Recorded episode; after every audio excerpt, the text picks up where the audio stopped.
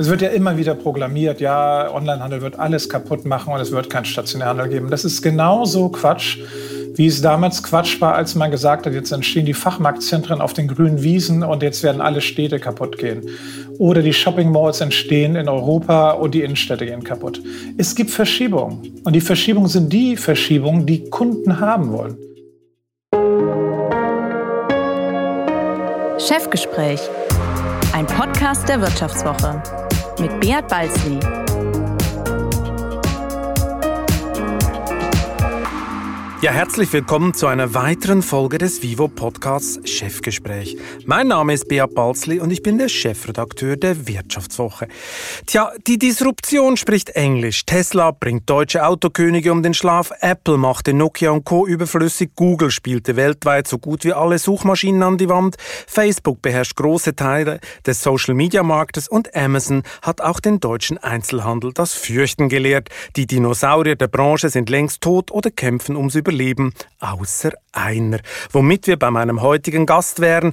Er wurde von Western-Ikone Old Shatterhand und Astronaut Neil Armstrong sozialisiert, bewundert den Theologen und Widerständler Dietrich Bonhoeffer, findet das Wertegefüge von Amazon-Gründer Jeff Bezos fragwürdig und glaubt nicht an das Highlander-Prinzip im E-Commerce.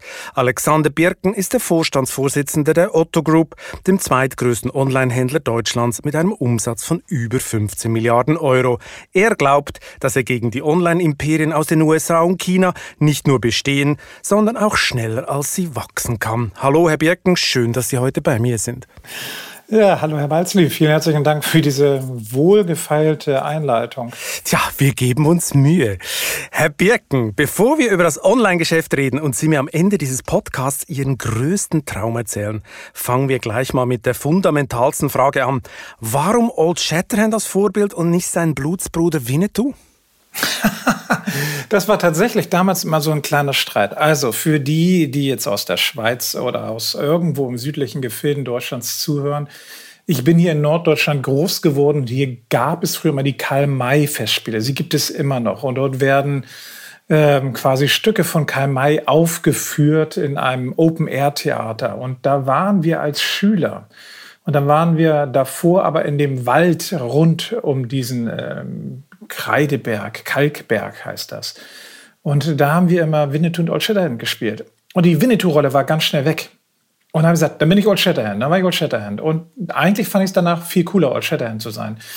Es gibt keine tiefe Begründung dafür. Es ist einfach in der Kinderzeit irgendwann entstanden. Und dann fand ich den als, als Menschen, als Person wirklich sehr, sehr spannend weil er das, ich würde es, ich beschreibe es heute mit anderen Worten als äh, vielleicht als Achtjähriger, weil er sehr integrativ war, Verbindung schaffend war. Das ist etwas, was mir heute auffällt, was ich heute beschreiben würde. Und ich glaube, dass ich, habe ich schon als Kind ein Stück weit intuitiv gespürt. Aber dann war Old Shatterhand so ein bisschen der Trostpreis, wenn der Winnetou immer zuerst weg war. Warum war denn der Winnetou zuerst weg?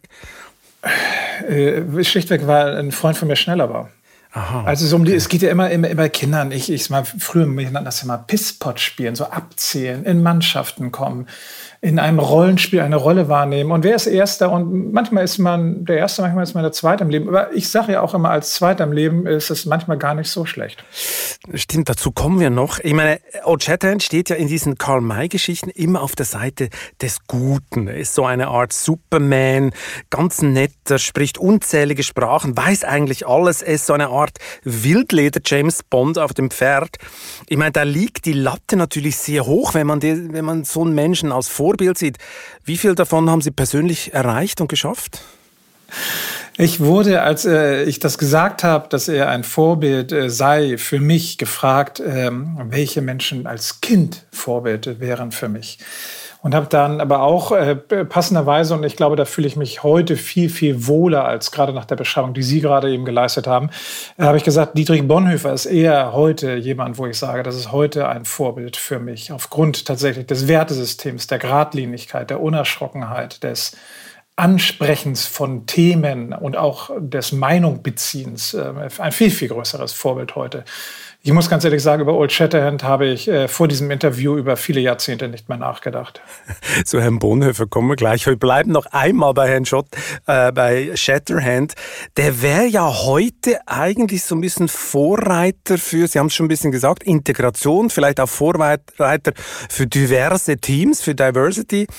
Und manche würden ihn vielleicht so Gutmensch bezeichnen, oder? Trifft das so das Ganze? Ja, wahrscheinlich haben Sie recht. Wie gesagt, ich habe mich jetzt Jahrzehnte nicht mehr damit beschäftigt. Auf der anderen Seite, die Menschenbilder, die äh, jetzt von Karl May fiktiv geschrieben wurden in der damaligen Zeit, entsprechen nicht unbedingt den Menschenbildern, gerade wenn man über Diversity spricht, äh, die wir heute vertreten, die wir auch als Otto-Gruppe vertreten. Ähm, und da würde ich sagen, ist Karl May vielleicht ein, schwerer Bezug. Absolut. Würden manche Sie auch als Gutmenschen bezeichnen? Ich kann das nicht sagen. Da müssen Sie wirklich andere Leute fragen. Ich habe früher Kolleginnen immer gesagt, Mensch, Alexander, wie machst du eigentlich, oder triffst du deine Entscheidungen im Beruf, in einem Job? Weil es gibt ja auch viele unangenehme Entscheidungen. Da habe ich immer gesagt, ich möchte es am Abend meinen Kindern erklären können. Und ich glaube insofern, dass ich äh, viele Entscheidungen gut abgewogen habe in meinem beruflichen Leben, aber nicht nur im beruflichen Leben, dass ich dafür gerade stehen kann und auch meinen Kindern ins Auge schauen kann, auch bei vermeintlich schwierigen Entscheidungen. Äh, ja, ich glaube, insofern passt das Wort Gutmensch, aber ich finde, das ist immer so eine Überhöhung in dem Wort selbst. Also man will sich noch im Spiegel äh, anschauen können. Welche Entscheidung konnten Sie Ihren Kindern nicht erklären? Gibt es eine, die war so hart, dass Sie gefunden haben, das erzähle ich jetzt nicht zu Hause? Nein, das nicht. Aber um das ganz, ganz konkret zu machen, und ich sage mal, man, ich finde ja, in solchen Podcasts sollte man ja jetzt auch Fraktur sprechen. Ähm, wir haben äh, vor einem Jahr uns entschlossen, eine Retourenstelle in Hamburg zu schließen. Das war eine ganz, ganz harte Entscheidung. Das ist genauso etwas, wo man irrsinnig hart mit sich selbst ringt, wo man genau weiß, wirtschaftlich gibt es überhaupt keinen Weg, der daran vorbeiführt. Man muss es leider tun weil diese Wertschöpfung von, von keinem Konkurrenten mehr irgendwo in Deutschland erbracht wird, sondern alles im osteuropäischen Ausland ist. Und wir uns zehn Jahre lang dagegen gewehrt haben und gesagt haben, nein, aus sozialen Gründen machen wir das nicht. Und bei irgendwann geht es mehr. Das sind, das sind Entscheidungen, wo man dann wirklich ringt. Und wenn ich mal so eine Entscheidung nehme, die im letzten Jahr gefallen ist, wenn ich die meinen Kindern, die sind ja jetzt alle volljährig, wenn ich die denen erzählt hätte, als die 8, 9, 10 gewesen sind, ich. Da wären sie ein böser Papa gewesen, oder? Für ein paar ja, Tage. Ja, die hätten gesagt, Papa, das ist aber fies. Und das Problem ist, sie hätten damit auch ein Stück weit recht gehabt. Weil äh, auf diese konkreten, auf die Menschen bezogen, ist es einfach eine außerordentlich äh, unangenehme, schwierige, schwerwiegende Entscheidung.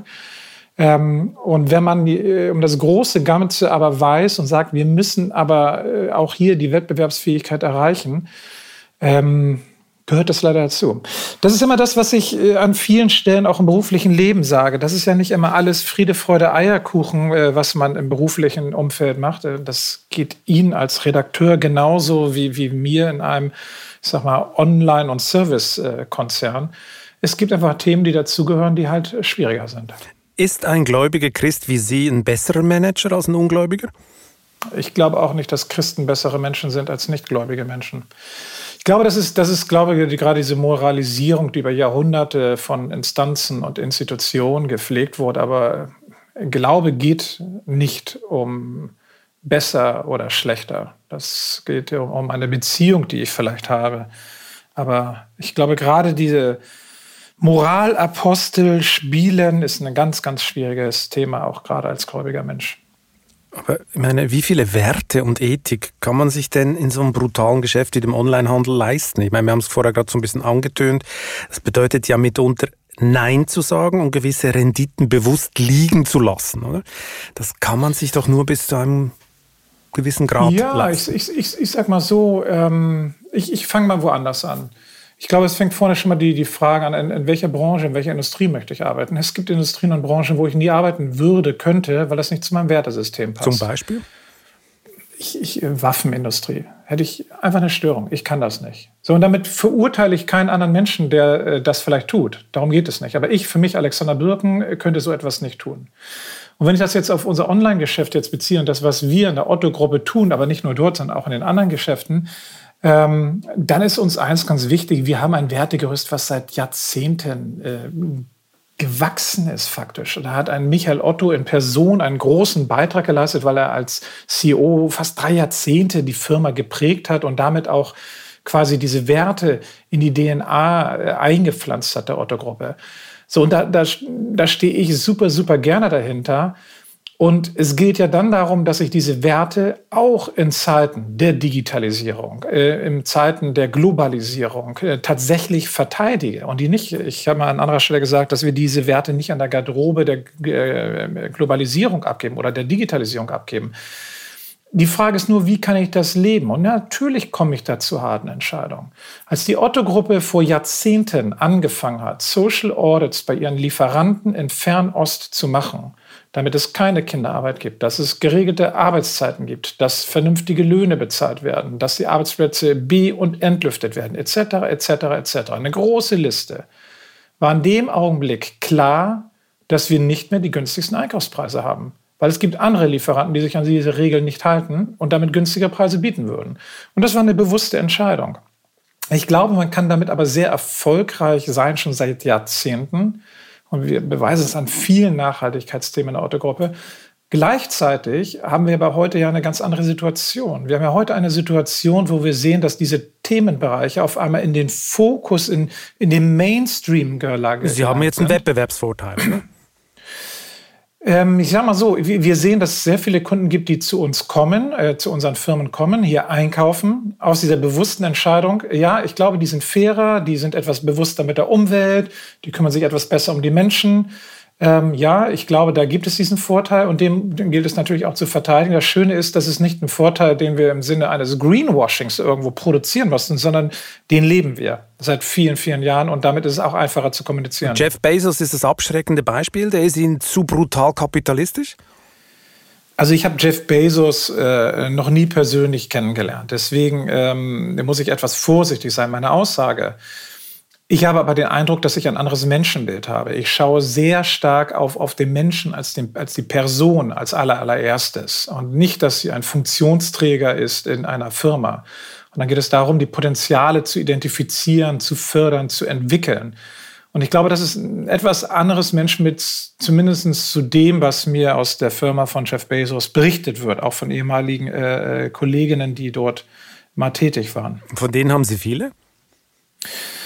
Es gibt einige, die zu uns tatsächlich kommen, unter anderem auch äh, aufgrund der Werte. Das ist spannenderweise, äh, so ist es bei uns relativ einfach, warum die Menschen in die Otto-Gruppe kommen. Das ist, ich interview relativ viele neu kommende Menschen, das sind so Welcome-Gespräche, das sind manchmal wie heute Morgen nur vier Leute, mal sind das aber auch 60 Leute, sehr unterschiedlich. Wir haben Gesprächsrunden. Und man kann dann ganz, ganz viel erfahren, weil die Leute auch keine Scheu haben, ganz viel zu erzählen. Und wenn man vereinfacht sagt, wenn man, warum kommt ihr eigentlich in die Otto-Gruppe? Warum habt ihr euch die Otto-Gruppe als Arbeitgeber ausgesucht? Sagen sie, weil ihr echt wertegetrieben seid. Das sehen wir, das ist glaubhaft. Zweitens, ihr lebt einen Kulturwandel und den lebt ihr sehr, sehr konsequent. Und drittens, hey, der Job ist einfach total spannend. Ihr arbeitet an so vielen Transformationsthemen, die richtig klasse sind und deswegen kommen ganz viele Leute zu uns. Und dazu gehören einfach auch Leute von befreundeten Wettbewerbern, äh, die ihr Headquarter in Seattle haben. Aber das mit den Werten, das erzählt ja heute jeder, oder? Es gibt dann tausend Workshops und man hängt dann irgendwelche äh, Sprüche ins Treppenhaus und äh, das Daily Business geht weiter. Ähm, bleiben wir doch mal ja, konkret. wenn ich, wenn mal ich, konkret, Herr Birken, ganz konkret. Also meine Otto zahlt dann sicher viel, viel höhere Löhne als Amazon und der restliche Einzelhandel, oder? Können Sie das unterschreiben? Nein, das ist, äh, also ich fange von der anderen Seite an. Wir, wir, müssen genauso wettbewerbsfähig sein wie alle deutschen Handelsunternehmen oder internationale Das heißt, Sie zahlen nicht höhere Löhne? Wir, wir, zahlen aber Tariflöhne beispielsweise. Mhm. Wir sind tarifgebunden und sind seit vielen, vielen Jahrzehnten äh, tarifgebunden. Und das machen wir auch gerne und halten das auch für gut und richtig. Ähm, aber Tarif ist ja jetzt Seite, noch nicht Luxusentlöhnung, oder? Das ist, das ist Schnitt nein. einfach, oder? Ja, ich sag mal, das ist eine vernünftige, tarifgemäße Entlohnung. Aber gleichzeitig zahlen wir auch dreistellige Millionenbeträge an Steuern hier in Deutschland. Ähm, und ich glaube, da ist schon ein Unterschied. Gleichzeitig kommen die Firmen, die bei uns als Partner auf die Plattform bei Otto kommen, da sorgen wir dafür, dass die auch tatsächlich eine, einen Firmensitz in Deutschland haben und auch die Mehrwertsteuer abführen und viele, viele andere Thematiken. Und ich glaube, aber ich sage mal, ich, ich muss gar nicht jetzt hier, glaube ich, argumentieren. Ich, ich drehe es einfach um. Menschen sagen uns und sprechen uns zu, ihr lebt die Werte. Und ich glaube, das ist der wichtige Unterschied. Mhm. Ich kann mit Greenwashing-Kampagnen, da kann ich jetzt auch auf alle Social-Media-Programme plus Privat-TV-Fernsehsender gehen und Image-Kampagnen fahren, wie gut ich bin. Ähm, ich glaube, das geht heute nicht mehr. Die Leute wollen es wissen. Und dann die Fragen. Sie fragen im Gespräch, wie geht ihr eigentlich mit dem und dem Thema um? Ähm, und benutzt ihr eigentlich, verkauft ihr nur FSC-Holzmöbel? Solche Fragen werden dann gestellt. So, und dann können wir sehr sauber argumentieren und wirklich mit, mit, mit, mit viel, viel Programmatiken, die wir seit Jahrzehnten haben, was wir an welcher Stelle tun. Und gleichzeitig sage ich auch immer, aber natürlich sind wir nicht die alleinigen Gutmenschen. Wir sind ein Betrieb, der auch ein wirtschaftliches Interesse hat, weil ich möchte gern, dass auch in der nächsten Generation die Otto-Gruppe gesund und heil äh, äh, ihr Geschäft verrichten kann. Und deswegen können wir auch nicht beliebig Gutmenschen sein, um ihr Wort von vorn aufzunehmen, sondern wir müssen sehen, wie können wir eigentlich unsere Werte leben. Weil last not least, was, was uns dort hilft, ist der Code of Ethics. Wir haben intern einen Code of Ethics entwickelt. Und zwar nicht im Vorstand, sondern mit ganz, ganz vielen Kolleginnen und haben dann darüber ge ge gestritten förmlich, was kommt da eigentlich rein in den Code of Ethic. Und da gibt es neun unterschiedliche Dimensionen. Wozu ist der eigentlich da? Hängt der in irgendeinem Treppenhaus? Äh, nein, genauso wenig wie irgendwas anderes, was Sie gerade beschrieben. Und das hängt bei uns nirgendwo im Treppenhaus. Aber wir benutzen das in Gesprächen, in Diskussionsrunden, ähm, um zu schauen, sag mal, entsprechen wir eigentlich diesem Code of Was Ethics? war der größte Streit bei dieser Kodex-Diskussion? Also wo, wo gingen die Lager auseinander? Ich glaube, das Schwierigste zu fassen war damals ganz offen das Thema Daten, Umgang mit Daten. Wie gehe ich mit Daten um? Weil Daten ist so ein, so ein Thema. Natürlich nutzen wir Daten. Wir wissen alle, dass, dass die Daten ein, ein, ein wunderbares Gut ist, wo ich einfach Kunden wesentlich besser bedienen kann, auch also unter Marketing-Gesichtspunkten, in der Supply Chain und überall. Überall kann ich Daten wunderbar benutzen. So, ähm, aber wie weit lehnt man sich an dieser Thematik beispielsweise aus dem Fenster? Das ist anspruchsvoll, die Diskussion. Und dann kam auch die Resonanz, ja, aber warum thematisiert er das? Und dann haben wir gesagt, genau deswegen. Weil wir möchten vernünftig mit Daten umgehen. Ich möchte, wenn eine Kundin oder Kunde sagt, ich will wissen, was ihr bei Otto mit meinen Daten macht, was mit denen geschieht, möchte ich Auskunft haben. Und das kriege ich mit zwei Klicks hin bei Otto. Das ist ganz einfach. Und ähm, dann erfahre ich alles. Wir sind super, super transparent. Und das schreiben wir uns auf die Fahne. Und Sie können ja mal ein andere Unternehmen versuchen rauszubekommen was, äh, was die Unternehmen mit ihren Daten machen. Das ist meistens nicht sehr einfach rauszubekommen. Und ich glaube nochmal, äh, dass die, der, die, die echte Umsetzung und das echte Leben, das ist das, was glaubhaft macht und was auch attraktiv macht. Bleiben wir gleich mal im echten Leben. Äh, das gibt es ja in den leergefeckten Innenstädten kaum noch. Den hat jetzt der Online-Kapitalismus bald mal den Rest gegeben. Was macht denn Otto für die deutschen Innenstädte? Also, äh, erstens, ich glaube, dass Stationärhandel überhaupt nicht totgesagt ist. Es wird ja immer wieder proklamiert, ja, Onlinehandel wird alles kaputt machen und es wird keinen Stationärhandel geben. Das ist genauso Quatsch, wie es damals Quatsch war, als man gesagt hat, jetzt entstehen die Fachmarktzentren auf den grünen Wiesen und jetzt werden alle Städte kaputt gehen. Oder die Shopping Malls entstehen in Europa und die Innenstädte gehen kaputt. Es gibt Verschiebungen. Und die Verschiebungen sind die Verschiebungen, die Kunden haben wollen. Und ich glaube, diese gesamte Trennung zwischen Online und Offline, die wir in den Medien, die Sie benutzen, die wir auch als, als Professionals benutzen im Einkauf oder, oder im, als Retailer, ähm, das sind unsere Darstellungen äh, eines Einkaufsverhaltens äh, von Konsumenten, was überhaupt nicht von den Konsumenten so geteilt wird. Ein Konsument hat bestimmte Bedarfe. Und wenn ich gerade den Bedarf habe, ich muss mal ein Produkt anfassen, schmecken, fühlen, riechen, dann gehe ich in den Stationärhandel. Wenn ich sage, ich möchte mit zwei, drei äh, Freundinnen oder Freunden losziehen und wir wollen einfach mal zusammen was kaufen, gehe ich auch in den Stationärhandel. Und das wird bleiben und das ist auch gut so. Auf der anderen Seite haben gerade in der Pandemie Menschen gelernt, äh, und, das kann man ja auch in den Studien sehen, ich kann anders einkaufen. 40 Prozent ähm, ähm, aller Konsumenten in Deutschland oder ich glaube, es ist sogar ganz Europa, das ist eine YouGov-Studie äh, aus Großbritannien, haben festgestellt, dass ihr Einkaufsverhalten verändert haben in der Pandemie. Und vor allem und auch die älteren Leute, oder? Die älteren Leute sind ja auch massiv auch eingestiegen, spannend. oder? Über ein Drittel aller Online-Shopper sind über 60. Nein, schon knapp ein Drittel. Das ist knapp ein Drittel. Also wir sehen eine und und jetzt muss also kann Sie ich halten eigentlich dieses Innenstadt, diese Innenstadtdebatte eigentlich für ein Gejammer. Es ist einfach, nein, es ist eine Transformation, nein, nein. die die halt einfach so kommt, wie sie kommen muss, weil der Kunde dahin geht, wo er hin will. Die Marktwirtschaft steuert das. Ähm, haben Sie denn... Nein, Herr Balzli, Herr Balzli, nee, da möchte ich ganz kurz einhaken. Zwei Korrekturen, so wie Sie jetzt mich verstanden haben. Das meine ich nicht. Erstens, wir müssen sehen, was Konsumenten machen. Die größte Veränderung ist durch die, sind durch die Smartphones gekommen. Und seitdem verändern Konsumenten radikal ihr Kaufverhalten. 50 Prozent der Online-Umsätze bei Otto sind über das Cellphone gemacht. Also das ist, das hat, da gibt es eine Riesenveränderung. Und ich kann mich nicht hinstellen als Firma und da sagen, ich ignoriere das, ich bin ein armes Opfer, weil Konsumenten jetzt anders machen. Davon halte ich überhaupt nichts. Das heißt, ich muss in die Digitalisierung gehen. Um jetzt auf Ihre Frage der Innenstädte konkret einzugehen. Ich glaube, erstens, wir müssen in die Digitalisierung gehen, als Stationärhändler, immer mehr und immer mehr, weil die, Technologisierung wird auch Einzug halten auf den Retailflächen.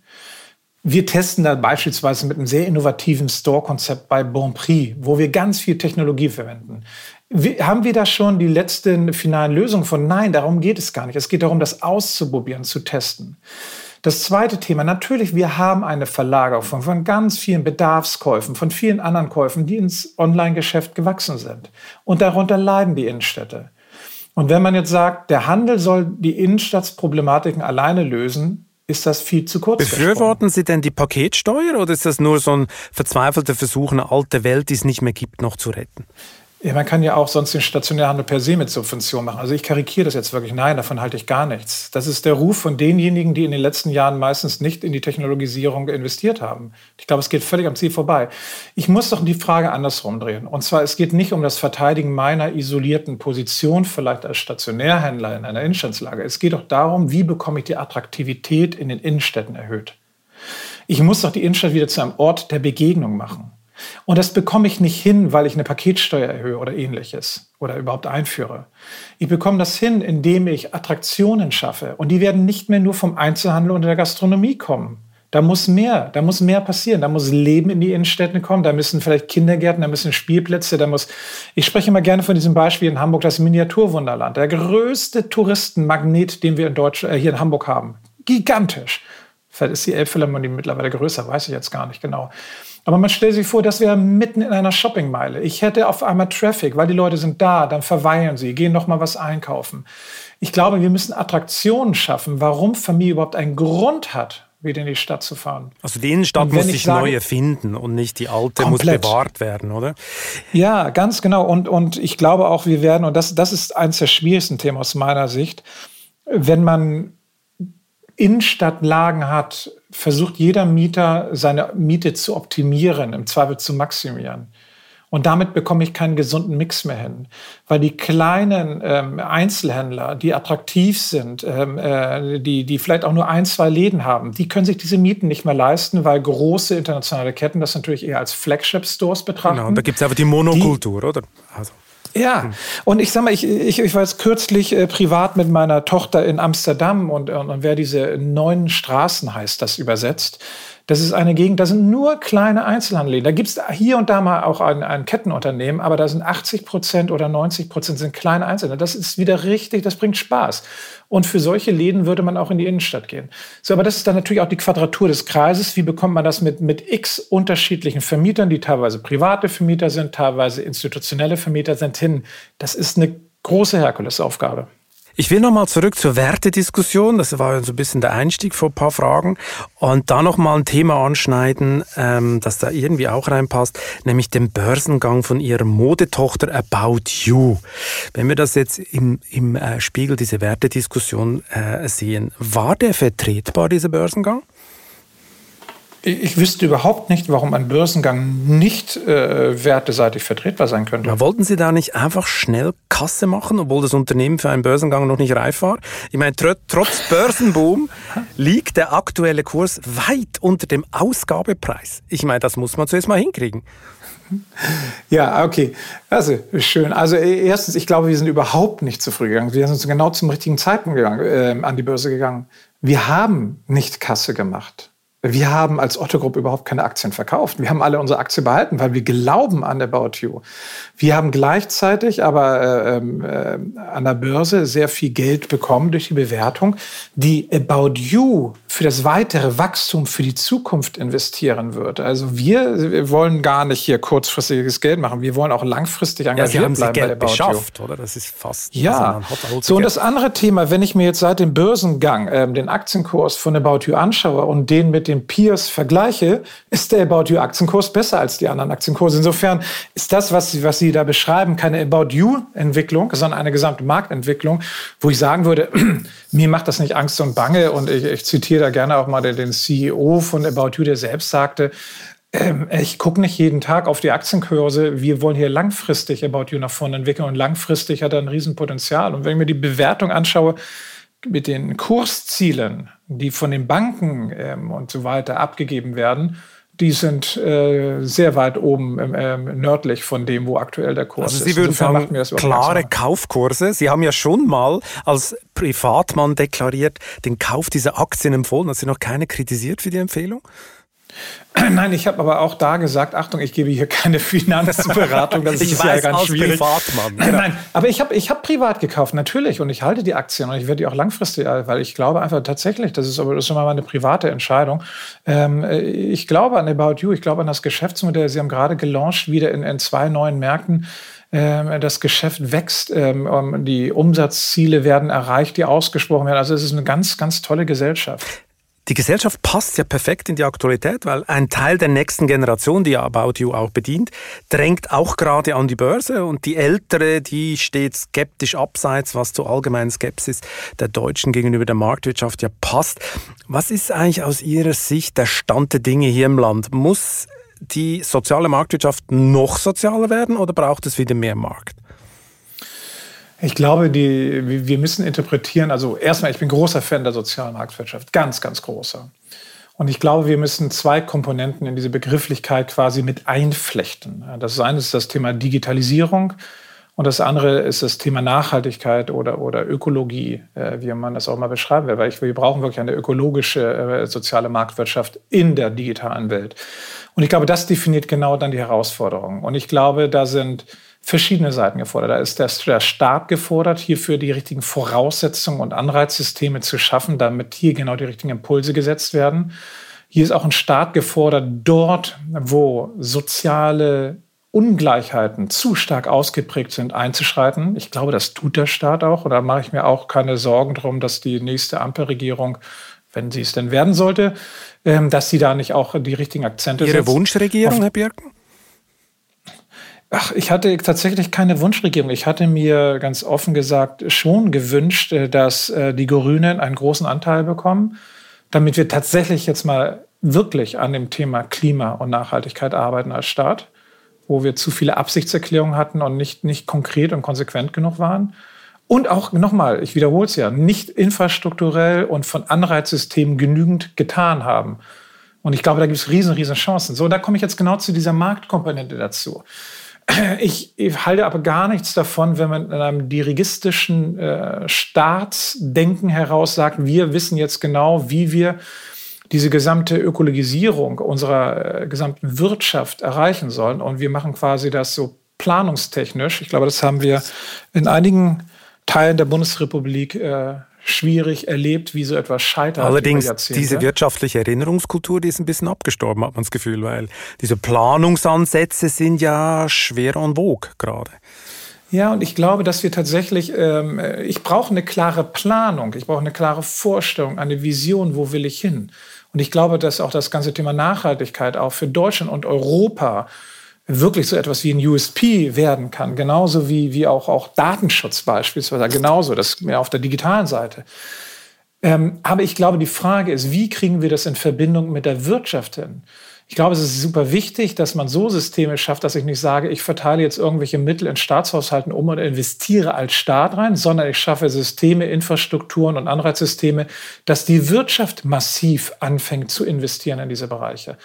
Und ich glaube, das ist äh, wesentlich wichtiger für unser Land. Insofern, ich, ich bin da vorsichtig optimistisch, aber ich glaube, als erstes muss ja, müssen die drei Parteien sich erstmal einigen. Es gibt ja schon ein, zwei Themen, wo sie ja noch größere Differenzen zu sein, äh, zu haben scheinen und dann mal gucken. Es scheint so zu sein.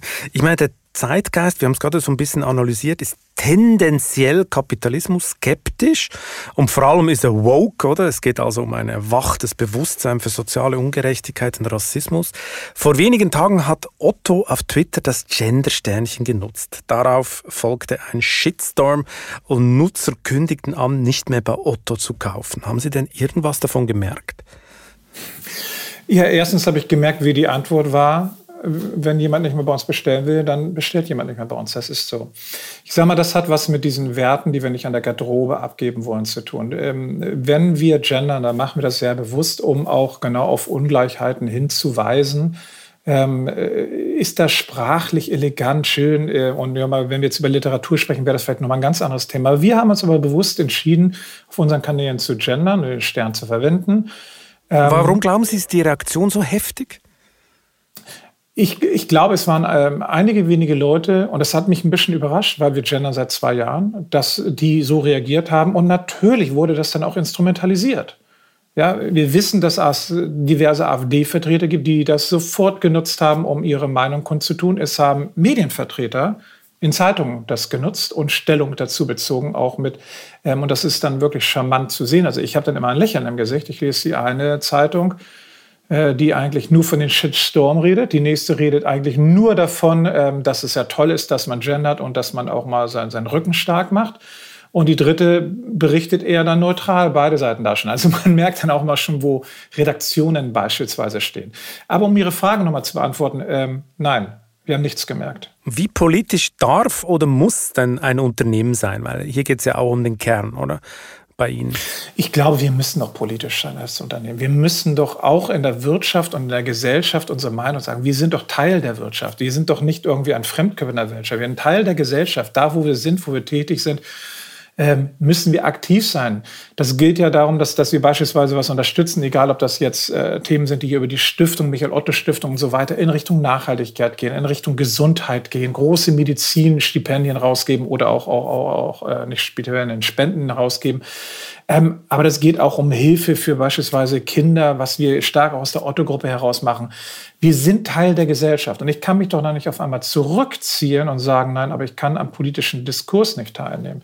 Ich sage mal, das, was, was ich pflege, ist, ich, äh, Sie werden mich nie erleben, dass ich über einzelne Parteien oder über einzelne Politiker irgendwie weder super positiv noch super negativ sprechen werde. Weil da finde ich, ist eine Grenze als Unternehmen überschritten. Aber grundsätzlich zu den Inhalten, wenn wir über sowas wie Bildung, Digitalisierung, Klimaschutz reden, ich glaube, da sind wir aufgerufen. Wir sind Teil des Systems, wir sind Teil des Problems und auch Teil der Lösung. Da müssen wir Stellung beziehen. Aber eigentlich müssten Sie ja dann Stellung beziehen gegen die halbe deutsche Wirtschaft, oder? Ich meine, Siemens verkauft einem ägyptischen beinahe schon Diktator ganze Systeme, man macht Business mit Putin etc. Wo endet denn das dann? Also ich meine, es ist ja relativ schwierig, wenn Firmen das wirklich knallhart durchziehen, dann hätte die halbe deutsche Wirtschaft ein Absatzproblem, oder?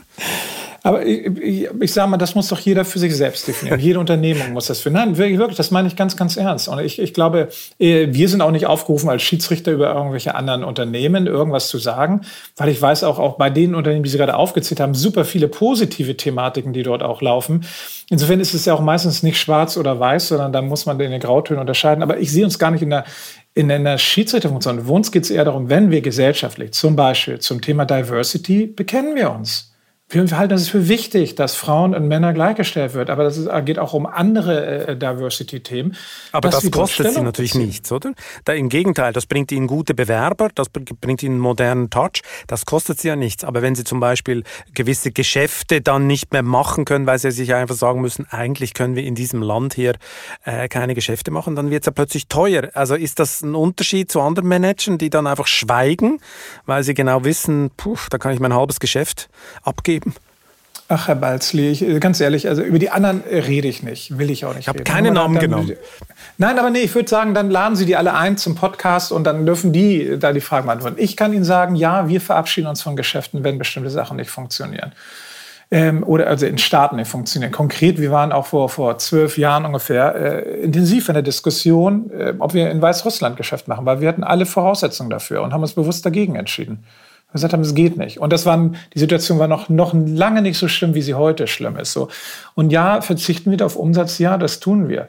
Wenn ich ähm, auf bestimmte, äh, nochmal, Fertigungsthematiken äh, sozialer Art Wert lege, wenn ich in Bangladesch, in Indien, in China produziere, ja, da, äh, da verzichte ich auch auf Geld, auf Marge. So, und so muss das jeder für sich selbst definieren. Wir, ich bringe ein ganz anderes Beispiel. Wir haben die, die CO2-Emissionen, ja. Alle reden jetzt wieder darüber, wo kommen wir hin? Ja, wir haben jetzt auch gesagt, bis 2030 werden wir komplett neutral werden. Komplett. Und wir sind aber nicht neu in diesem ganzen Thema. Wir haben das ganze Thema in 2012 gestartet mit dem Ziel, bis 2020 wollen wir unsere CO2-Emissionen, die wir beeinflussen können, direkt, ähm, also das ist jetzt im, im Neudeutsch Scope 1 und 2 oder ein Teil von 3 sogar schon drin, für die Fachleute der Zuhörer ähm, haben wir angegangen und wir haben sie nicht um 50, wir haben sie um 56 Prozent reduziert. Und da ist null Kompensation enthalten. Das ist alles Vermeidung, Reduzierung oder Ersatz durch regenerierbare Energien. So, und, und ähm, war das für lau? Nein, natürlich kostet uns das Geld. Aber das nehmen wir dann gerne auch in Kauf. Und, ähm, so, und so haben wir unsere Themen definiert, unsere Werte definiert und sind da ich würde sagen, ziemlich konsequent in der Umsetzung, auch wenn man mit Sicherheit immer wieder was bei uns entdeckt, was nicht äh, golden ist. Ähm, und so muss jede Firma das für sich selbst machen, meines Erachtens. Wenn wir beim Thema Haltung sind, Sie haben ja vorher äh, das schon mal erwähnt, Sie bewundern den Theologen Dietrich Bonhoeffer. Der hat ja gegen die Nazis Widerstand geleistet und am Ende ist er im Konzentrationslager umgekommen. Wo würde er heute Widerstand leisten? Was glauben Sie? Oh. Das ist, das ist Oh, das ist schwer zu beantworten. Ich kann mir vorstellen schon, dass auch in der gesamten Klimadebatte, dass er dort auch äh, Wort ergreifen würde, weil ich glaube, er ist ein sehr ganzheitlicher Mensch gewesen. Aber es kann auch sein, dass er ganz woanders unterwegs wäre, dass er gar nicht so laut Partei ergriffen hätte, weil äh, das, das, das Leben als gläubiger Mensch stand bei ihm ganz, ganz stark im Vordergrund ähm, und dazu zu stehen, zu seinem Glauben und da Ja und Nein zu sagen, wo es aus, aus seinem Gewissen heraus notwendig ist. Also es fällt schwer, das zu sagen. Mhm.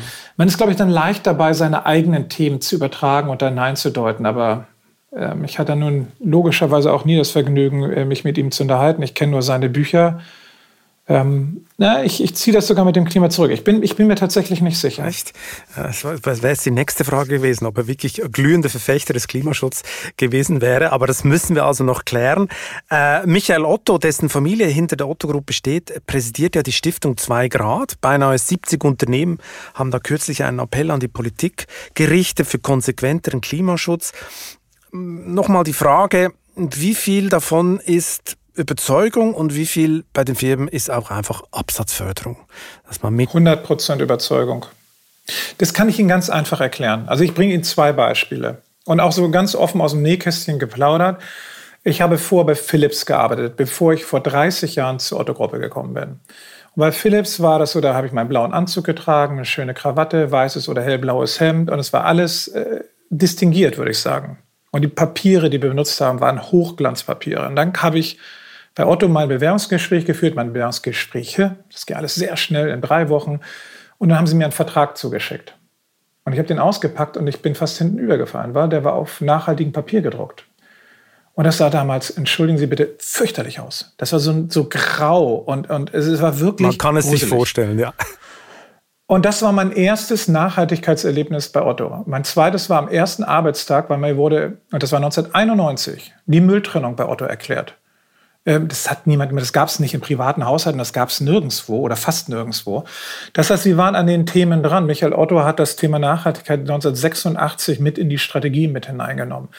So, und jetzt kommt vielleicht das noch Überzeugende, weil ich jetzt mich selbst auch da vielleicht mal ganz, ganz offen und transparent äh, quasi nackig mache, äh, im sprichwörtlichen Sinne. Ähm, wir haben Weihnachtsfeiern gehabt. Und ich weiß, dass in Mitte der 90er Jahre wo wir um einige Sachen auch gekämpft haben in der Gruppe. Hatten wir eine große Weihnachtsfeier und Michael Otto hat seine Rede gehalten und hat ungefähr, ich muss jetzt schwindeln, drei, vier, fünf Minuten über das Geschäft geredet, gedankt und ähnliches. Und dann hat er 20 Minuten, 20 Minuten über das Thema Nachhaltigkeit geredet, über den Klimawandel, über die Klimaerwärmung und dass das der Wissenschaft eigentlich klar ist, aber kein Handel nirgendwo da ist. Und er war damals schon ein massiver Verfechter von dem Thema. Ähm, ich sage ja, die, die Otto-Gruppe ist wirklich von diesem ganzen Thema in der DNA tief, tief, tief ja, betroffen, getroffen, verwurzelt. Das ist ganz, ganz spannend zu sehen. Und das liegt an Michael Otto. Und nein, die Zwei-Grad-Stiftung ist aus einer vollständigen Überzeugung von Michael Otto mitgegründet worden. Und wir, wir unterstützen die auch als Otto-Gruppe logischerweise. Und Sie legen natürlich für alle 70 Unternehmen ihre Hand ins Feuer. Wir arbeiten daran. Wir haben Programmatiken. Also ganz klar, für die CO2-Reduktion, da sind wir mit jeder einzelnen Firma dabei, Programmatiken zu entwickeln, wie wir das hinbekommen. Aber jetzt ist ja jetzt jedes, gefühlt ist ja jetzt jedes Unternehmen äh, grün heute. Ähm, wie verhindern Sie, dass man bei Otto äh, keine Greenwashing-Vorwürfen Vorschub leistet. Haben Sie so ein, wie, wie, wie, wie Sie haben ja vorher auch mal gesagt, ab und zu läuft da was schief, aber eigentlich sind wir sehr nachhaltig unterwegs.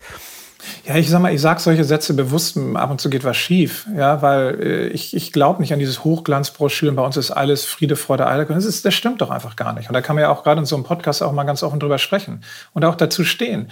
Also das Wichtige ist dann, wenn was schief läuft, dann mal was lernen wir daraus. Wie können wir besser werden? Ähm, nochmal, wir haben so viel getan. Die Menschen, egal, ob das von draußen irgendwelche Partner sind, mit denen wir zusammenarbeiten, ob das zukünftige Mitarbeiter sind, ob das Dienstleister, Lieferanten sind, die schauen sich einfach an, wie wir handeln, wo wir wie gehandelt haben. Und dann sehen die, jo, das ist keine neue Idee. Also die kümmern sich nicht um das Nachhaltigkeitsthema seit Friday for Futures. Die sind schon seit Jahrzehnten dabei und konsequent. Und das müssen wir auch darstellen dass sie wirklich im Tun, im Handeln konsequent sind. Und das ist dann auch äh, absolut glaubwürdig. Aber die größte Herausforderung, die steckt ja in ihrer Lieferkette, oder? Meine äh, Cargoflieger, Containerschiffe, Lastwagen, die produzieren ja jede Menge CO2 und die brauchen sie tagtäglich. Wie, wie kommt man da genau. raus oder was hat man von, für ein Konzept? ja, da, nach Lösungen suchen. Wie bekommen wir das hin? Also früher wurde unglaublich viel Ware geflogen. Die Ware, die, Ware, die geflogen wird, die haben wir massiv minimiert. Dann ist genau die Frage, wie kriegt man das auch unterstützt, dann auch, äh, wenn wir über große Containerfahrten reden, dass dort auch äh, umweltschonendere Container eingesetzt werden, also Containerschiffe eingesetzt werden. Wir haben die ersten Bahnen jetzt, die wir komplett gebucht haben, die aus China hier komplett über die Seidenstraße hier bis nach, nach, nach, nach Deutschland kommen, was einfach CO2-seitig am, am schonsten ist. Ähm, all diese Thematiken, das ist nicht, da gibt es übrigens nicht einen großen Hebel. Das ist Kernearbeit. Deswegen haben wir auch äh, irrsinnig viele Menschen, die tatsächlich als Hauptjob in der Firma sich genau um dieses Thema kümmern. Ich habe in der Holding allein über 20 Menschen sitzen, die sind nur dafür da, das quasi zu übersehen, zu stimulieren, äh, zu helfen, zu coachen, zu enablen und auch ein System nach vorne zu bringen, dass man das alles transparent hält. Aber in jeder einzelnen Firma gibt es Bereiche, wo die Menschen nur dafür da sind, sich um diese Themen Gedanken zu machen. Geht der Kunde dann immer mit oder gibt es dann auch mal Situationen, wo man merkt, ui, jetzt haben wir die Verpackung vielleicht zu billig gemacht oder ist zu hässlich und, und wo man das Rad wieder zurückdreht? Ja, sowas, sowas gibt es schon teilweise. Ähm, aber das, ich glaube, gerade aktuell haben wir damit überhaupt kein Problem mehr, weil das Thema weil es so, so präsent en vogue ist, ist, wird es so präsent, es wird darüber berichtet, ja. Und wir testen jetzt mit White Plastic Verpackung beispielsweise, ja, wo, wo das Plastik aus Müll, äh, aus, aus den Meeren aufgesammelt wird. Das benutzen wir als Plastikverpackung. Ähm, es gibt da ganz, ganz viele Möglichkeiten. Die Kartonagen, die sind ähm, alle weitestgehend komplett nachhaltig schon. Das ist alles recyceltes, äh, äh, recyceltes Papier oder Pappe. Ja, und wir testen einfach auch sowas wie Einwegverpackung. Äh, nee, schon nicht Einwegverpackung, wiederverwertbare Packung. Entschuldigung, kann auch falsch rum beschrieben. Also die wirklich möglichst 10, 20 Mal wieder benutzt werden. Das einzige Problem ist, die sind meistens so teuer, das ist schwierig. Und ob man diesen diesen, diesen Zirkel dann auch tatsächlich aufbauen kann, dass die Pakete, äh, Verpackungen tatsächlich im Umlauf bleiben, ist auch nicht ganz einfach. Man fragt sich ja, wenn die ganze Weltwirtschaft alles Mögliche recycelt, ob es dann irgendwann noch genug äh, Material hat zum Recyceln, oder? Wenn jetzt alle aus PET-Flaschen alles machen oder aus dem Ozean, wenn dann alle auf den Trend aufsteigen, irgendwann, ich glaube, jetzt werden PET-Flaschen schon äh, sehr knapp äh, habe ich gehört. Also da kommt dann schon die nächste Lösung, muss da ja, das sein. Das ist dann oder? ein Moment, also die PET-Flaschen oder das, was wir haben, dieses das Plastik, was halt aus den Meeren gefischt wird, das ist jetzt eine Quelle, das ist begrenzt zum Glück. Ja, aber ich glaube, erstmal haben wir noch super, super viel Plastik in den Meeren. Also es wäre gut, wenn wir da alle mit vereinten mhm. Kräften daran arbeiten, dass das da alles rauskommt, weil das ist ja wirklich eine riesen ökologische Katastrophe. Ja, und da muss man noch neue Wege gehen. Also wir, wir sind jetzt auch dabei und da wird das spannend sein, das zu testen mit den Konsumenten ähm, Plastikverpackungen, die sich selbst kompostieren. Und zwar nicht erst in einem halben Jahr oder Jahr, sondern nach wenigen Wochen. So, aber das muss man auch dann äh, genau mit den Konsumenten schauen, was macht das mit denen? Sind die bereit, so etwas zu akzeptieren? Weil die legen sich da selbst vielleicht irgendwo dann auf den Küchentresen und merken nach fünf Tagen, oh Mensch, das fängt an zu zerfallen. Will ich das eigentlich? Aber nochmal, ich, ich bin da sehr optimistisch, weil es passiert so viel medial zu dem Thema. Die Leute klären sich immer mehr auf. Es wird zum Standard, auch, oder? Es wird zum Standard. Ja, und wir können auch unseren Beitrag dazu leisten, dazu da, da aufzuklären. Ja, also das machen wir auch. Wir, wir, wir informieren so viel es geht über Produkte. Wenn ich jetzt auf otto.de gehe und sage, ich will mir jetzt ein Poloshirt kaufen, dann sehe ich sofort, oh, da ist ein Wappen drauf, nachhaltig. Und wenn ich wissen will, inwiefern ist das nachhaltig, kann ich dann da auch reingehen und mir das im Detail anschauen. Ähm, das heißt, wir übernehmen auch eine Rolle, wie wir auch aufklären können ohne dass das irgendwie oberlehrerhaft ist. Jetzt ist ja die Lieferkette nicht nur aus ökologischer Sicht interessant, sondern auch rein aus logistischer Sicht, oder? Wie steht es denn um die Störungen in Ihren Lieferketten derzeit? Wie schlimm ist es? Das ist genauso schlimm wie, überall im Handel weltweit. Also es ist da, also wer das negieren will, der, der schwindelt. also nur, wir haben ja Situationen, wir haben ja unterschiedliche Situationen. Ja, das eine sind die Container. Ja, einfach, dass man Ware von A nach B bekommt. Und wir haben durch die Pandemie, durch Schließung von Häfen, also wir müssen überlegen, Bangladesch, da hat sich nichts mehr bewegt. In China hatten wir ähnliche Situationen. Waren auf einmal Container an bestimmten Punkten und die blieben dort wochenlang liegen und wurden dem weltweiten Warenverkehr entzogen. Ein Riesenproblem. Das nächste Problem ist, dass wir dann auf einmal solche Mengen hatten. So Beispiel, war jetzt vor kurzem in, in, in Amerika und dann ging es um die Entladung in LA am Hafen und die brauchen halt neun Tage, um die zu löschen. Und davor sind äh, gefühlt Hunderte von Schiffen, die auf die Entladung warten. Die Schiffe fehlen, die Container fehlen. So, das ist das Ganze, die Dis Disruption, da gehen wir von aus, die wird sich über Zeit auflösen, aber das ist halt nicht so wie ich saug mal meine Wohnung durch und jetzt ist alles wieder sauber. Das ist halt ein ganz komplexes äh, System. Und das wird, gehen wir von aus, bis Q2 nächsten Jahres dauern. Übrigens, die Staus vor den Häfen, da empfehle ich Ihnen vivo.de, da haben wir mal uns die Satellitenbilder angeschaut vor diesen Häfen verglichen in den in Jahren. Es ist enorm, wie die Globalisierung da stottert. Man sieht das richtig, oder wie viel? Und sie stottert dort, ja. Und, und aber ich sag mal, da wissen wir auch genau, woran das liegt. Das ist Covid-bedingt. Ähm, so, und, und äh, wir, wir hoffen ja alle, dass wir irgendwann auch zumindest mal die ganz heiße Phase von Covid wirklich überwinden werden. Und dann wird es auch ein Stück weit wieder Normalisierung an der Stelle geben. Natürlich sind dann, und das wird dann auch oft gefragt, die Containerpreise explodiert. Gerade auf dem Spotmarkt, also wo ich ganz kurzfristig welche brauche, da hat Drückt halt das massiv auf Ihre Ertragskraft? Also wir merken das schon deutlich. Auf der anderen Seite, was uns auch hilft, dass wir an vielen Stellen sehr langfristige, gute Beziehungen haben, auch zu Logistikunternehmen und mit denen wir seit langer, äh, nach vielen, vielen Jahren sehr vertrauensvoll zusammenarbeiten. Also Hapag-Lloyd so schmeißt ihre Container nicht vom Bord, wenn der Konkurrent kommt? Also ich, ich glaube, ähm, äh, keiner schmeißt da irgendwelche Container es vom Bord. Speedprämien. Es gibt Speedprämien. Habe ich sogar gelesen. Ich habe kürzlich... Äh, Ach so, Sie meinen, ja, ja, ja. Schon ja, ja, im übertragenen Sinne, das weiß ich. Ja, das, ja, das gibt unterschiedliche Sachen, aber ich glaube, dass tatsächlich eine vertrauensvolle Partnerschaft, äh, wo die dann in diesen Zeiten dann auch mal eine Unterstützung auf der Logistikseite braucht, wirklich hilfreich sind. Was wird es denn an ähm, Weihnachten nicht geben bei Otto? Wissen Sie das jetzt schon? Was Sie nicht anbieten können? Ja, ich, ich sage mal so, die, jetzt komme ich mal ganz kurz zum zweiten Thema, ja, neben den Container. Und dann komme ich auf Ihre Frage zurück. Ist das okay? Gut. Das zweite Thema ist die Industrie. Die Industrie ist massiv getroffen. Und das hat ganz viel mit der Chipherstellung zu tun. Und es hat viel damit zu tun, dass an vielen Stellen in Real-Time produziert und bezogen wurde. Und auf einmal hat man weniger gebraucht, dann wurde in, der Produktion wurde umgeschiftet, auf einmal werden mehr für Laptops Chips gebaut oder für andere Anwendungsbereiche und auf einmal fehlen sie mir im Automotive-Bereich und so weiter. Und da sind Industrien in Stottern gekommen. Und ich sage mal, überall, und das kommt jetzt zu Ihrer Frage, Weihnachten, nein, wir werden keine leeren Regale haben und auch Sie können bei uns bestellen und wir werden wunderbar verfügbar sein. Aber es gibt bestimmte Produkte, die werden schneller ausverkauft sein. Und das wird alles sein, was irgendwie mit Chips arbeitet. Das, das, davon können wir ausgehen, weil da die Menge in Summe einfach nicht so produziert wurde, äh, wie sich das äh, viele gehofft haben. Und die Preise gehen im Durchschnitt um wie viel hoch bei Otto? Gar nicht, tatsächlich. Gar also, nicht.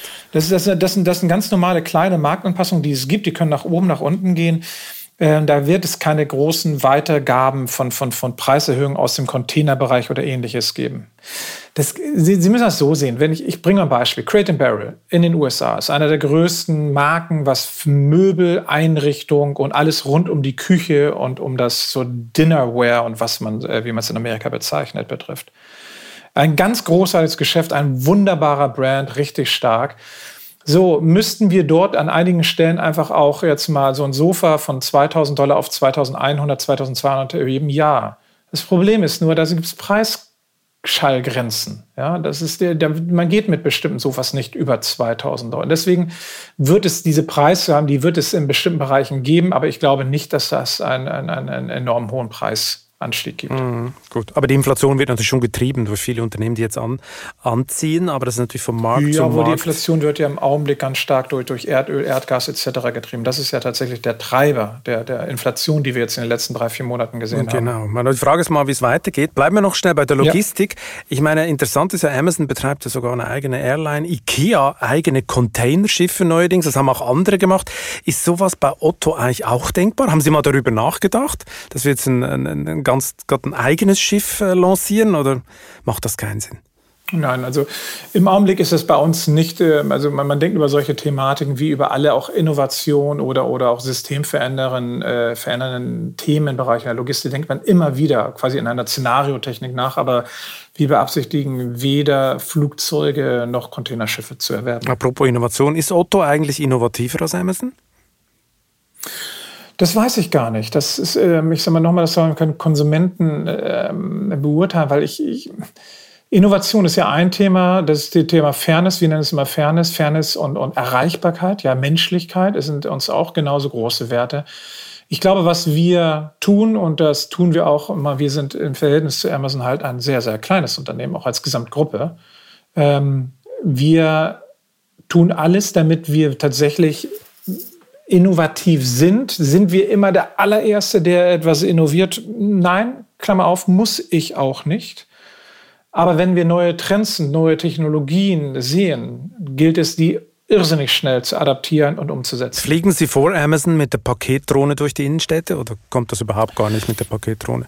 Das, das ist, ich, ich glaube, die Paketdrohnen, bis, bis die in den Städten fliegen, wird noch viel, viel Zeit äh, vergehen. Ich, ich glaube, es gibt andere Bereiche im medizinischen Einsatz etc., wo die Drohnen, glaube ich, viel, viel realer, schneller real werden müssen, bis hin zur Arzneimittelzustellung etc da, da kann ich mir viel, viel mehr vorstellen, viel, viel mehr Fantasie, dass es kurzfristig wirkt als im, im Handel. Mhm. Ich glaube, im Handel geht es im Augenblick darum, dass man Wege beschreitet, wie können wir die emissionsfrei machen. Äh, da haben wir ganz stark angefangen. Und zwar auch mit Innovationen, ja, mit den Elektrifizierungsthematiken etc., aber genauso auch mit ganz tradierten Themen wie mit Lastenfahrrädern, weil in hochverdichteten Regionen kann ich Lastenfahrräder wunderbar einsetzen. Hat das was mit Technologie und Innovation zu tun? Begrenzt ist eher ein Zurückbesinn zu einigen Themen, die vielleicht mal unterwegs verloren gegangen sind, die man dann wiederentdeckt. Wachsen Sie dieses Jahr wirklich schneller als Amazon?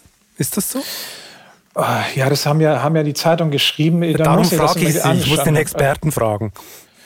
Also ich, ich, ich sage mal so, wir wachsen auf jeden Fall deutlich stärker als der Markt und das ist gut so, weil wir nicht nur ein stärkeres Marktwachstum auf der Umsatzseite haben, sondern wir sehen auch, dass der Kundenzuwachs enorm stark ist und die Wiederbestellhäufigkeit äh, nach oben geht. Und das, das sind eigentlich für mich salopp formuliert die wichtigsten Währungen, was wir uns anschauen. Und ob es dann zufällig noch eine Firma aus Seattle gibt, die vielleicht äh, zwei Prozent stärker oder weniger stark wächst, ist überhaupt nicht von Relevanz für uns. Und ich glaube, wenn Sie Amazon fragen würden, die würden genau das Gleiche sagen. Das interessiert die gar nicht. Aber hat das auch wenn was mit Logistikkapazitäten zu tun? Dass Sie Sagen wir so, unsere Logistikkapazitäten, da sind wir sehr gut aufgestellt. Also was Sie da wahrscheinlich auch ansprechen, ist so gerade das Thema letzte Meile, eine Endzustellung zum Konsumenten. Und dort haben wir in den letzten Jahren halt substanzielle dreistellige Millionenbeträge investiert. Und vor zwei Jahren hätten Sie mich gefragt, da hätte ich gesagt, wow, wir müssen uns ganz schön anstrengen, diese Kapazitäten, die wir jetzt geschaffen haben, auszulasten. Und dass wir die Auslastung Richtung mal 85, 90 Prozent bringen. So, und die sind jetzt eher bei 95 Prozent. Insofern war das das genau richtige Investment zum richtigen Zeitpunkt. Ich meine, apropos letzte Meile, äh, die Fahrer für Ihre Kuriertochter Hermes, die müssten Ihnen doch eigentlich auch fehlen, oder? Oder ist das noch ganz einfach, da Personal zu finden? Na, tatsächlich, wir, wir, wir müssen jetzt wirklich schauen, wie es nach vorne sich weiterentwickelt. Wir haben ja in den in sogenannten Niedriglohnbereich und, und da spreche ich jetzt nicht nur für die Hermes sondern, und auch nicht für Deutschland, sondern weltweit irrsinnige Verwerfung. Mhm. Ja? Also ich hatte ja vorhin ganz kurz erwähnt, dass ich vor drei Wochen in Amerika war. Dann bin ich über den Flughafen in Detroit gelaufen und wollte mir einen Kaffee ziehen und Starbucks hatte zu und ich war doch, Mensch, das ist aber jetzt ärgerlich, dass die jetzt zu haben. Dann sagt sie, die, die CEO von Crate sagte zu mir, Alexander, Sie finden keine Mitarbeiter Häfen haben teilweise zu wenig Mitarbeiter, haben deswegen solche Entladungsprobleme. Ähm, hier in Deutschland, tatsächlich bei der Hermes konkret, haben wir sie aktuell nicht. Aber ich weiß nicht, äh, ich will da keine Stabilität jetzt vorgaukeln für die nächsten Jahre. Das heißt so ein Megatrend, oder? Dass der Mensch zum Wachstumsrisiko wird, weil er vielleicht lieber im Homeoffice arbeitet, als am Steuer zu sitzen oder in einer Logistik. Ja, ich glaube, dass wir haben im Augenblick eine andere Situation. Deswegen haben wir ganz viele Fahrer gewonnen jetzt in letzter Zeit und sehen da auch eigentlich auch sehr positiv auf das Weihnachtsgeschäft. Das wird eine Herausforderung, aber wir sind zuversichtlich, dass wir das wuppen werden und auch wiederum mit einem deutlichen Wachstum bei der Hermes, weil viele ehemalige Restaurant-Mitarbeiter sich umorientiert haben. Die im Zweifel auch sagen, oh Mensch, mit dem Trinkgeld hätte ich in der Gastronomie vielleicht noch ein bisschen mehr Geld verdient. Aber tatsächlich ähm, ist es mir ein höheres Gut, äh, am Freitag und Samstagabend zu Hause zu sein oder mit Freunden was zu machen, und ich mache diesen Job gerne. Also wir haben jetzt zuletzt wirklich sehr kräftig rekrutiert, beziehungsweise auch die Unternehmen, mit denen wir zusammenarbeiten. Und das hat sehr gut funktioniert. Aber eigentlich wollen Sie ja Hermes loswerden. Meine, wann kauft Ihnen eigentlich nein. der Investor Advent den nein, Rest von Hermes nein. ab? Nicht? Ja, danke, dass Sie das nochmal ansprechen. Ja, und muss ich unbedingt. Wirklich, wirklich jetzt irgendwo der, die, die, die falsche Vorstellung existieren sollte draußen im, im Lande, dass wir die Hermes loswerden Ja, aber wollen. Sie haben ja große Teile verkauft. Nein, wir haben, wir haben, wir haben äh, strategiekonform gesagt, wir trennen uns äh, von Teilen im Auslandsgeschäft der Hermes. Ja. Und zwar in Frankreich und England. Warum? Weil wir dort nur sehr wenig Handelsgeschäft betreiben. Hier in Deutschland haben wir eine wunderbare Partnerschaft mit Advent eingegangen, die 25 Prozent haben. Wir haben immer noch 75 Prozent und die werden wir auch nicht abgeben. Und Advent äh, bringt ganz, ganz viel auch Know-how mit äh, an den Tisch, ähm, um das ganze Thema noch weiter voranzubringen. Das ist wirklich sehr, sehr erfolgreich. Verschiedene andere Perspektiven. Ähm, und die, die Hermes Deutschland ist für uns ganz klarer integraler Bestandteil der Zukunft der Otto-Gruppe. Weil, nochmal, diese Firma ist ganz wichtig für die Ottos, die Bonprix, die Witz, die About You dieser Welt, weil sie über diese Hermes-Organisation zustellen. Ähm, und ähm, deswegen werden wir die unsere Anteile nicht verkaufen. Nein, wir, wir und falls jetzt ein Hermes-Kollege zuhört, wir lieben euch Hermes-Kollegen und ihr gehört dazu. Okay, das haben jetzt alle Hermes-Kollegen gehört. Es gibt auch mehr Lohn sicher und so und alles. Alles wird super bei Hermes. Ich muss noch mal zum Vergleich äh, natürlich äh, Amazon heranziehen. Amazon hat ja auch eine eigene Kurierflotte. Was glauben Sie, wie entwickelt sich das? Wird, das? wird Amazon die auch massiv ausbauen und am Schluss auch der Deutschen Post noch viel mehr Konkurrenz machen? Also ja, schon. Ja, das ist, das ist, das ist, das ist kein Geheimnis im Markt. Also die, wir gehen alle davon aus, seit einigen Jahren schon, die werden massiv dort hineingehen. Ähm, die werden irgendwann auch verstärkt auch nochmal die Dienste für Dritte anbieten, weil das hat was mit der Auslastung des Systems zu tun. Sie müssen ja auch, auch, auch sehen bei der Hermes Deutschland, ja, die ist für uns als Otto-Gruppe wichtig. Aber der Großteil des Geschäftes, den die betreiben, betreiben die ja gar nicht für die Otto-Gruppe, sondern für ganz, ganz, ganz viele andere Handelsunternehmen. Äh, bis zu hin zu Amazon. Die, die, wir, wir liefern auch Pakete für Amazon über die Hermes aus. So. Und ähm, was man dann braucht in so einem System in der letzten Meile, ist einfach eine große Menge, um möglichst wenig Stops zu haben. Ähm, und so optimiert man diese Systeme. Und ähm, den Weg wird Amazon auch weiter vorangehen. Und wie gefährdet das Sie, wenn Amazon massiv ausbaut? Das wird ja dann auch Sie treffen. Nein, aber wir sind, wir sind ja, ich sag mal, auf der Hermes-Seite äh, sind wir schon so selbstbewusst, dass wir sagen, ähm, äh, Amazon ist ein, ein wertgeschätzter Kunde, aber wir sind nicht abhängig von dem. Ähm, wir haben äh, sehr viel Neugeschäft oder andersrum, wir gewinnen jedes Jahr mehr Neugeschäft bei Hermes dazu, als wir in Summe überhaupt für Amazon machen. Also von der Seite, da sind wir nicht abhängig. Ähm, und nochmal, der, der Paketmarkt wird weiter wachsen. Er wird sich verändern, er wird nachhaltiger werden. Ähm, ich glaube, diese Paketstationen, wir haben 15.000 Paketstationen bei der Hermes. Ich glaube, die werden an Bedeutung zunehmen nach vorne. Wir testen auch viel in diesem Bereich äh, an neuen Wegen. Äh, da sind wir eigentlich sehr, sehr zuversichtlich. Herr Birken, wir biegen schon in die Schlussgerade ein. Ähm, wie neidisch sind Sie eigentlich auf Jeff Bezos? Warum sollte ich auf den? Also ich fange mal ganz vorne an. Ich bin glücklich verheiratet seit 31 Jahren. Und ähm, damit schon mal angefangen. Also auf ihn als Mensch bin ich da. Nein, ich bin ganz ehrlich, ich bin auf gar keinen. Also ich bin da ganz, ich bin auch vom Typus vielleicht überhaupt nicht der Richtige, der neidisch sein soll. Also mir geht's gut. Ich hab, bin froh und glücklich, dass ich vier gesunde Kinder habe. Ähm, äh, intakte Familienverhältnisse. Und ich, Sie merken schon, ich fange mit dem Thema an. Ich glaube, da finden die wichtigsten Themen. Genau, meine Lebens Frage statt. zielte allerdings in eine ganz andere Richtung und ich glaube auch nicht, dass Sie nicht neidisch sind, weil ich meine, bei seinen Weltraumambitionen können Sie ja nicht mithalten, oh. oder? Dabei war der nee, erste Mann, doch der erste Mann auf dem Mond, Neil Armstrong, war ja eines Ihrer großen Vorbilder und in Ihrem Kinderzimmer gab es sogar eine Weltalltapete. Ja. Wann kommt ja. denn die oh, mit... Sie haben gut zugehört. Ja, wann kommt denn Nein, komm her. Wann kommt denn die Wie? mit Biotreibstoff äh, betriebene Otto-Rakete? Das wäre doch jetzt mal was, oder? Aus Europa Wissen Sie, ja, ich, ich, ich glaube, ich würde meine. Nein. Doch also nicht. ich, okay. ich werde. Schade. Es wäre so eine tolle Meldung gewesen. Mhm. Nein, wir, das Thema ist, ist nicht auf unserer strategischen Roadmap, um das mal einzu, äh, einzuordnen. Zweitens, was, was, was macht mich. Ja, na schön, kann ich auch.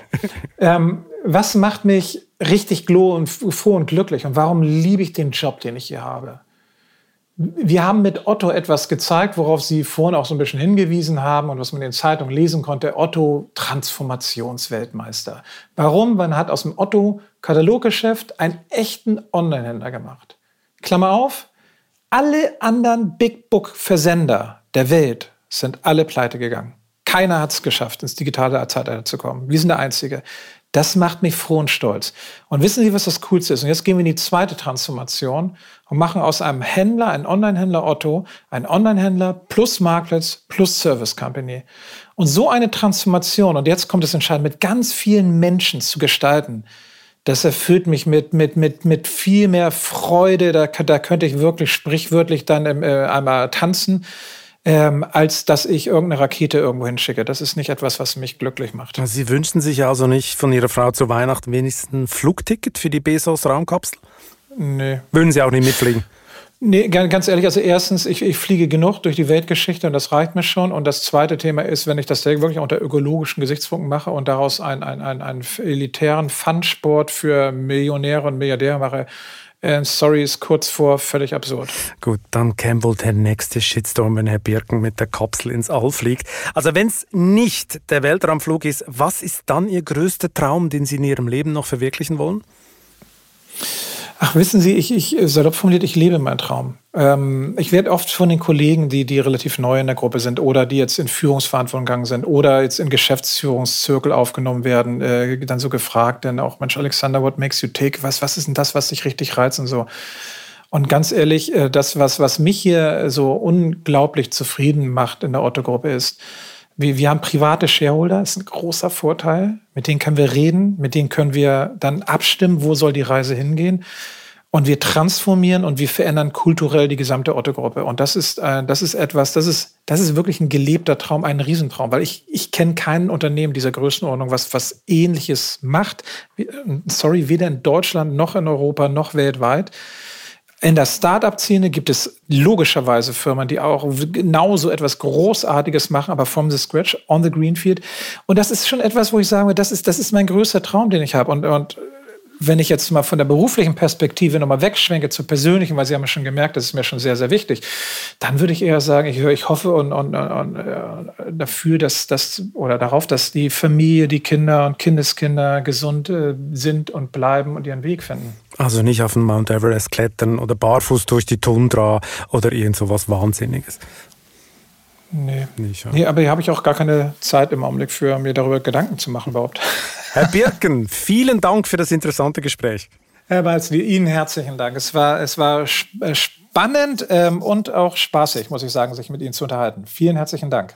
Und wer jetzt wissen will, welche Innenstädte in Deutschland trotz Onlinehandel am attraktivsten sind, muss sich auf vivo.de oder am Kiosk die Titelgeschichte der Wirtschaftswoche besorgen.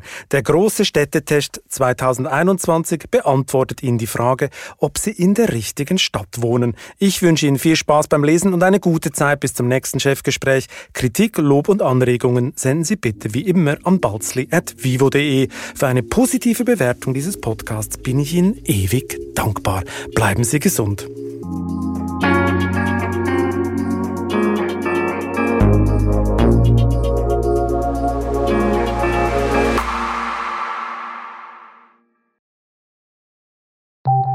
Nach einer kurzen Unterbrechung geht es gleich weiter. Bleiben Sie dran. Sie leben Fairness, Kultur und Werte? Zeigen Sie Ihr Engagement als Arbeitgeber und werden Sie Teil der Fair Company Initiative. Mit der Fair Company Initiative zeichnet das Handelsblatt Unternehmen aus, die insbesondere Berufseinsteigern und Young Professionals ein faires, attraktives Arbeitsumfeld bieten. Zu den entscheidenden Werten gehören unter anderem das Engagement für Mitarbeitende, Diversity und Chancengleichheit, Nachhaltigkeit und gesellschaftliche Verantwortung. Erfahren Sie jetzt mehr unter faircompany.de.